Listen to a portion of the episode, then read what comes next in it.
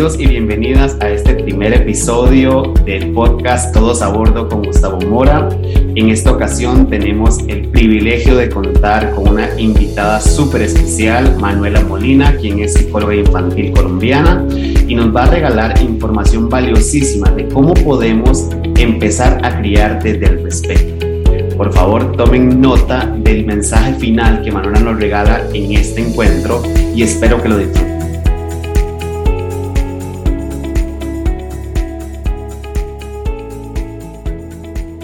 Hola, a todos y todas. Bienvenidos a este primer episodio de este podcast, Todos a Bordo.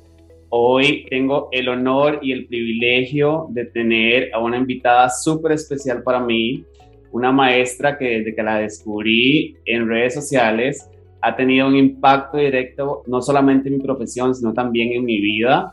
Tengo también el, el gusto de llamarla amiga porque también he tenido la oportunidad de conocerla en persona y pues bueno, el día de hoy nos acompaña Manuela Molina, ella es colombiana y no les, no les quiero contar yo pues quién es, qué hace, porque le doy la oportunidad a ella de que se presente. Querido Gustavo, qué honor estar hoy en Todos a Bordo. Para mí es un privilegio que estemos todos a bordo poniendo mente y corazón al servicio de nuestros niños y niñas. Para los que no me conocen, me llamo Manuela Molina, efectivamente soy colombiana, soy psicóloga infantil, tengo una maestría en psicología clínica en Naropa University, una especialización en terapia de juego y mi pasión es trabajar en servicio a la infancia para que cada vez seamos los adultos, los cuidadores que soñamos para nuestros niños y niñas. Bueno, y para empezar, eh, Manuela, me encantaría que nos contaras desde tu óptica, desde tu perspectiva, ¿Dónde nace la crianza respetuosa? ¿Por qué tenemos que criar desde ese lugar? ¿Por qué eh, es necesario, urgente y por qué es tan importante que transitemos de esa crianza tradicional que quizás vos y yo tuvimos y muchas de las personas que nos están oyendo hacia una crianza más consciente y más respetuosa? Yo creo que la crianza respetuosa, hacer esa transición de la crianza tradicional basada en gritos, en castigos, en golpes, en humillación, en chantaje, incluso en premios, y migrar a esa crianza amorosa que utiliza la asertividad, eso quiere decir la validación emocional, que se enfoca en reconocer eso que el niño o niña está logrando, que se enfoca en dar comandos de lo que esperamos que suceda, entendiendo que ese ser humano está apenas creciendo, que su cerebro está inmaduro, que necesita práctica, repetición para mí, esa transición nace también como un acto reparador de nuestra propia infancia. Creo que es un compromiso que tenemos con nuestro niño o nuestra niña interior y con nuestra propia historia y el linaje de nuestra propia familia. Entonces yo creo que nace en mi caso también como un acto reparador con esa pequeña Manuela que tal vez quiso padres que tuvieran acceso a esta información y, es también un homenaje a mis propios padres, a mi mamá, a mi papá, que también vivieron crianza tradicional y en honor a ellos, también para reparar ese miedo que sintieron de niños, esas heridas que se cultivaron en sus propias infancias, hoy digamos que le enseño a otras familias a criar desde el respeto porque sé que podemos cambiar la historia. Claro, hermoso. Eh, Mano, ¿y por qué vos pensás eh, que es tan confrontador, tan, tan desafiante, porque yo sé que, que muchas de las personas que nos escuchan eh, hacen conciencia y caen en cuenta que efectivamente la ruta correcta es criar desde, desde el respeto, pero ¿por qué es tan, tan confrontador para nosotros? La crianza en general despierta nuestras heridas de infancia. Entonces, así como la crianza es una oportunidad para reparar y para sanar eso que pasó en nuestras propias infancias, pues también despierta todas esas sombras y, y, replicamos literalmente, sí, nuestro automático. Entonces es supremamente retador porque tenemos un piloto automático que se activa ante la presencia de nuestros niños y niñas. Cada vez que estamos disciplinando o criando, tendemos a replicar lo que hicieron con nosotros y entonces se vuelve supremamente difícil doloroso hacerlo diferente porque no tenemos un referente respetuoso en nuestra vida. Machi Guerrero usa una frase que a mí me gusta mucho y ella dice, somos padres, madres, cuidadores en rehabilitación.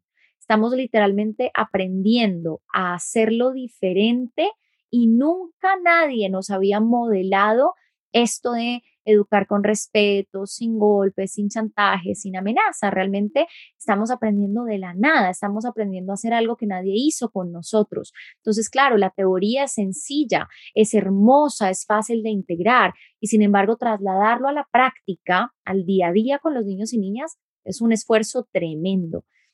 Yo siento, Gus, que para esas familias que dicen, Manuela, ya sé lo que tengo que hacer, pero no puedo, no lo logro, sale la palmada, sale el grito, sale la pela, son familias que yo los invitaría a explorar psicoterapia. Esos procesos terapéuticos con un psicólogo son los que nos ayudan a no solamente hurgar esas heridas para limpiarlas y sanarlas, sino realmente poder transformar la crianza. Claro, claro, claro. Y ahora te pregunto lo siguiente, eh.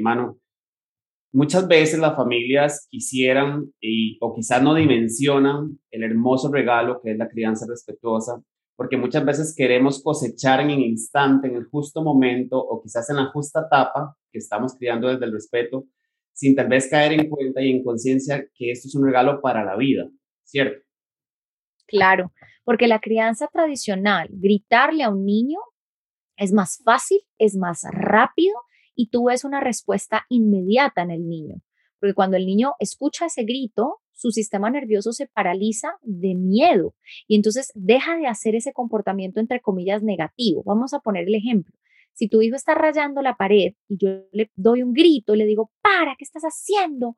Inmediatamente se paraliza de miedo, suelta la crayola, tal vez empiece a llorar y tú internamente puedes pensar, qué maravilla, el grito funciona, mi hijo si no le duele no aprende, como le dolió o, o sintió miedo con este grito, entonces está aprendiendo. Y es falso el niño no aprendió nada. Lo que aprendió tal vez fue a, temerle a su propia madre, a temerle a su propio padre, o tal vez aprendió que querer pintar, que querer dibujar está mal. Cuando aplicamos una crianza respetuosa, vamos más allá de simplemente controlar comportamientos y queremos enseñar habilidades de vida. ¿Cómo se vería en el ejemplo de la crayola? Tu hijo está rayando la pared, tiene dos años. Tú entiendes Ok, no está rayando la pared porque sea un rebelde caprichoso, sino porque está aprendiendo normas y todavía no sabe bien dónde se puede pintar con las crayolas. Yo me acerco al niño, me agacho a su nivel, lo valido, le digo, tenías ganas de pintar, te gusta mucho pintar, ¿cierto? Y ahí mi niño se siente conectado, se siente visto, se siente amado. Luego me dirijo a la norma y le digo, cuando quieras pintar, vas a pintar en el papel y le muestro el papel y le ayudo a hacer la transición de la pared al papel. Eso toma minutos, incluso a veces nos puede tomar horas.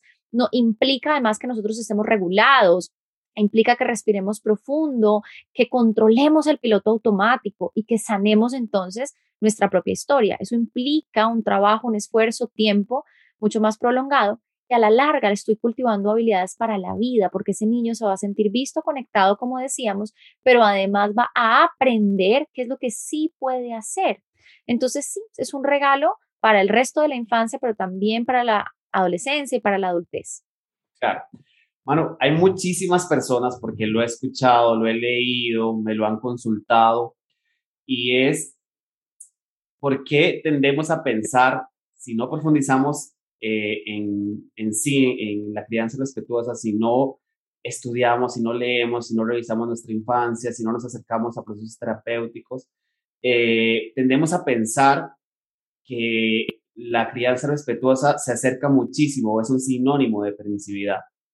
Claro, confundimos la crianza respetuosa con permisividad yo creo que es una línea delgada que debemos aclarar porque como muchos de nosotros tuvimos padres tan autoritarios que usaron el grito, el miedo y la pela, entonces en nuestro afán por corregir, por hacerlo diferente, por ser amorosos, podemos caer en la permisividad pensando que la crianza respetuosa se trata de hablar bonito, de decirle, mi amorcito, por favor, si te lo pido, haz esto que te estoy diciendo, darle el control al niño, nunca poner normas, que si el niño llora o hace pataleta, tú inmediatamente cedes y le das esa otra galleta que estaba pidiendo, o inmediatamente le compras ese otro juguete para que no llore. Eso no es crianza respetuosa, Gus. Entonces, claro, caemos en la permisividad cuando tenemos miedo de poner límites, cuando tenemos miedo de acompañar el llanto de un niño, cuando tenemos miedo a sus reacciones emocionales, a sus pataletas, por ejemplo, porque no sabemos que las pataletas son naturales en el desarrollo, que son pasajeras y que las queremos acompañar manteniéndonos firmes en el límite. Entonces, claro, a veces la permisividad nace como un intento de no replicar el, el autoritarismo de nuestros padres y sin embargo es peligrosa también porque hay mucha negligencia en la permisividad. ¿Cuál es el punto medio? De nuevo, estudiar crianza respetuosa para entender que puede ser cálido y amoroso mientras pones un límite firme. Es la, la, diada que nos propone disciplina positiva. Firme y amoroso a la vez. Yo te puedo decir, no más galleta, mientras valido tu, em, tu sentir, tu emoción, te abrazo y te digo, entiendo, tú querías comerte una más. Es hora de comer una fruta y me mantengo en el límite. Claro. Ahora, eh, me encanta siempre ponerme en el lugar de las personas, empatizar, y me gustaría brevemente eh, comentar mi recorrido de cómo yo llegué acá, porque, y que tal vez vos también nos compartas cómo, cómo llegaste a, hasta esta transformación y actualización, porque me imagino que como, como me pasó a mí, también te pasó a vos que en la universidad nos brindaron otras herramientas, y otra teoría y otra forma de abordar a la infancia y a la adolescencia. Y en mi caso me recuerdo que eh, trabajaba siempre desde el conductismo, desde estas técnicas de modificación de conducta que decían que efectivamente la silla de pensar, que los stickers. Eh, me recuerdo claramente que una de las primeras intervenciones que hice con familias eh, una eh, mamita me preguntaba que, que, si pegar, que si yo estaba de acuerdo con los golpes. Y yo me recuerdo que la frase típica que muchos hemos utilizado, y por eso me encanta que la familia sepan que, que hemos estado en ese mismo lugar también, eh, mi respuesta fue, pues a mí me pegaron y logré sacar mi universidad, soy un ciudadano de bien, y etcétera. Pero aún, pero aún así, aplicando todas esas técnicas, esas herramientas que en su momento probablemente daban resultado, yo eh, siempre llegaba a casa y siempre pensaba que faltaba algo más. Cuando yo descubro que efectivamente eh, mi niño interno no fue validado en muchas ocasiones, que no fue acompañado quizás como quiso, que no fue eh, abordado de una forma amorosa y compasiva. y, y, me veía reflejado en muchos de mis alumnos, es ahí donde despiertan en mí esa necesidad de buscar, de actualizarme y de leer eh, otros temas y otras cosas. Y es ahí como llego a, a la crianza respetuosa, mano. Entonces me encantaría, porque sé que tu historia es lindísima también, que desde lo que nos puedas contar, eh, también le hagas ver a las personas que nos escuchan que efectivamente también estuviste en ese lugar. Claro, yo creo que eso que nos compartes es poderoso porque como profesionales, ¿cierto? Ya sea porque eres psicólogo, porque eres pedagoga, en el rol en el que estés, porque seas pediatra. En general, los profesionales yo creo que hemos tenido un avance muy grande y la neurociencia ha arrojado información que no teníamos hace 10 años. Entonces, claro, en mi pregrado en psicología no era un énfasis en infancia, entonces yo aprendí muy poco en mi pregrado de infancia. Sin embargo, claro, se hablaba de la silla de pensar, del tiempo fuera, se hablaba de reforzar un comportamiento y el peligro de reforzar la pataleta, ¿no? Ese miedo que tenemos de ofrecerle a un niño en pataleta nuestros brazos, acompañarlo, permitirle que desborde su ira en una pataleta mientras yo estoy presente, respirando en silencio nos aterra profundamente porque toda la vida nos dijeron en el ámbito personal y en el ámbito profesional, que eso era reforzar una pataleta. Luego, yo tengo la oportunidad de graduarme, pero inmediatamente yo sigo estudiando para especializarme en infancia y tengo como la suerte de haber estado siempre actualizada y siempre haber llegado a instituciones muy responsables como Synergetic Play Therapy, luego como Conscious Discipline, llegué muy temprano a estas metodologías y luego mi maestría. Entonces, tuve como la fortuna de siempre estar muy al tanto de la crianza respetuosa y, pero un poco estas palabras como de aliento para los profesionales, que sepan que tal vez aprendiste una herramienta hace 10 años y que hoy se está hablando de totalmente lo contrario, de no usar el tiempo fuera porque eso solo aísla y hace que los niños se sientan supremamente desconectados y rechazados, de no usar los premios o los stickers o los reforzadores positivos, porque realmente es, por ejemplo, en muchos casos, un efecto que los hace más vulnerables a los abusadores sexuales infantiles, porque cuando tú le dices a un niño, si haces esto, te doy un helado, pues resulta que un abusador infantil dice exactamente lo mismo, si me tocas aquí, te doy un helado. Entonces, si eres un profesional que usaba en pedagogía, Gus, los semáforos para medir la conducta, ¿no? Entonces, los niños que se portan bien están en el color verde, los que se portan más o menos y primera advertencia están en el amarillo, los que se portan mal en el rojo. Hoy sabemos que eso solo cultiva la sensación de competencia, de me tengo que comparar con mis compañeros, no la conformación de una familia escolar donde nos ayudamos y donde vemos que todos somos distintos y desde nuestras potencialidades nos ayudamos como familia escolar a crecer y aprender. Bueno, eso solo por poner tres ejemplos, Gus. Yo creo que todos nos seguimos actualizando todos los días. Y si eres un profesional y esto ha cambiado drásticamente, no estás tarde. Lee, hay tanta información gratuita, nuestro contenido desde Todos a Bordo, desde Mindheart. Estamos aquí para seguir difundiendo esta información. Ahora, Manu, los abanderados de la crianza respetuosa somos los menos, ¿cierto? Lastimosamente eh, se escucha de las familias, ¿cómo hago para que mi esposo también crean esto? ¿Cómo hago para que los, los docentes, los maestros de mis hijos e hijas este, crean esto también? ¿Cómo hago para que mi mamá, el abuelito, la abuelita, ¿verdad? Este, es, es todo un desafío, ¿verdad? Es una pregunta muy recurrente en las personas que quieren empezar a criar desde el respeto. ¿Qué, qué les recomendarías en ese sentido? Para esta pregunta, me gustaría compartirles una frase que repito mucho en mis encuentros presenciales, talleres y demás, y es, no podemos psicoeducar a todo el barrio. ¿A qué me refiero con eso? Yo quisiera ir a tocarle la puerta a la vecina y enseñarle de psicología infantil y decirle por qué no es necesario pegarles a los niños, que de hecho son seres humanos, que merecen dignidad, respeto y que así como ella no le va a pegar a su compañero de trabajo cuando su compañero de trabajo cometa un error, pues tampoco le tiene por qué pegar a su hijo que derrama la leche en la alfombra cuando ese niño apenas es un chiquitico que se está madurando, que su cerebro está creciendo, que necesita comprensión, apoyo y repetición desde el amor. Eso quisiéramos hacerlo, Gus, quisiéramos cambiar a nuestra pareja, a nuestra suegra, a la vecina, al sistema educativo, a las profesoras, y a la larga se sale de nuestras manos y es una tarea desgastante que no tenemos por qué asumir nosotros. No podemos psicoeducar a todo el barrio. Claro que podemos compartir información, que podemos seguir predicando y aplicando la crianza respetuosa para que desde nuestro ejemplo seamos inspiración para muchos. Sin embargo, no es tu tarea cambiar a los demás porque a la única persona a la que puedes cambiar es a ti mismo. Y con eso les quiero dejar un regalo y es, Daniel Siegel, el psiquiatra infantil, explica, solo se necesita un adulto, un solo adulto que haga crianza respetuosa, que valide la emoción, que ofrezca abrazos sin censura, que siempre acompañe al niño en sus desbordes, que esté presente con el niño. Se necesita un solo adulto que aplique la crianza respetuosa para que ese niño adquiera todos los beneficios y crezca resiliente, empoderado, seguro, con buena salud mental. Un solo adulto. No se necesita a todo el círculo del niño. Un solo adulto es suficiente. Entonces, que te llenes de esta, de esta herramienta, como de este conocimiento, de esta sabiduría, de esta verdad, para que hoy seas tú ese adulto que hace el cambio y la diferencia en la vida de ese niño que está a tu cargo. Qué gran regalo eh, nos has ofrecido a lo largo de todos estos minutos.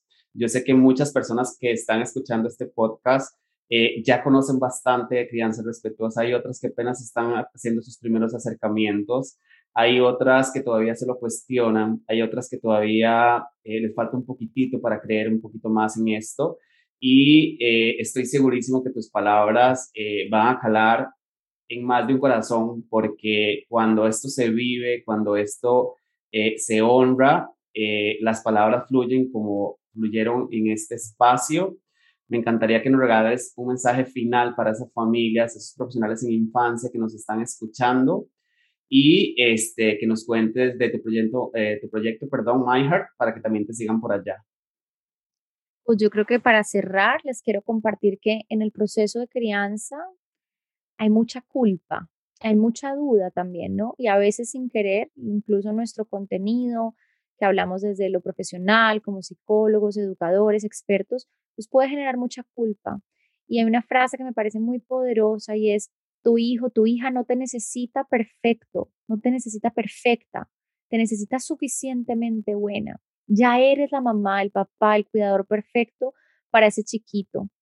Y sigue estudiando y abanderando esta crianza respetuosa un día a la vez. cada vez que cometas un error y que se salga el grito, que se salga el golpe, que salga el apretón de brazo, la jalada de oreja, respira profundo, sé compasiva contigo misma, recuerda que estás tú también aprendiendo y sanando por todo un linaje que venía haciéndolo desde, la, esta forma tradicional, cientos de años en realidad. Entonces, sé compasiva contigo misma, recuerda, me necesitas suficientemente buena, no perfecta, y que siempre, recuerda, puedes reparar. Puedes siempre ir al nivel de ese niño y decirle, yo también estoy aprendiendo a ser mamá, yo también estoy aprendiendo a ser papá, todos los días sigo sanando por ti, por mí, y vamos juntos a lograrlo. Entonces, eso, un día a la vez. Gracias, mi mano, de verdad. Contanos nada más rápidamente de tu, de tu eh, regalo a manos llenas que das siempre en, en Mindheart. Bueno, Mindheart es como la traducción de mente-corazón, entonces pueden encontrarme en redes sociales, en Instagram como mindheart.kids.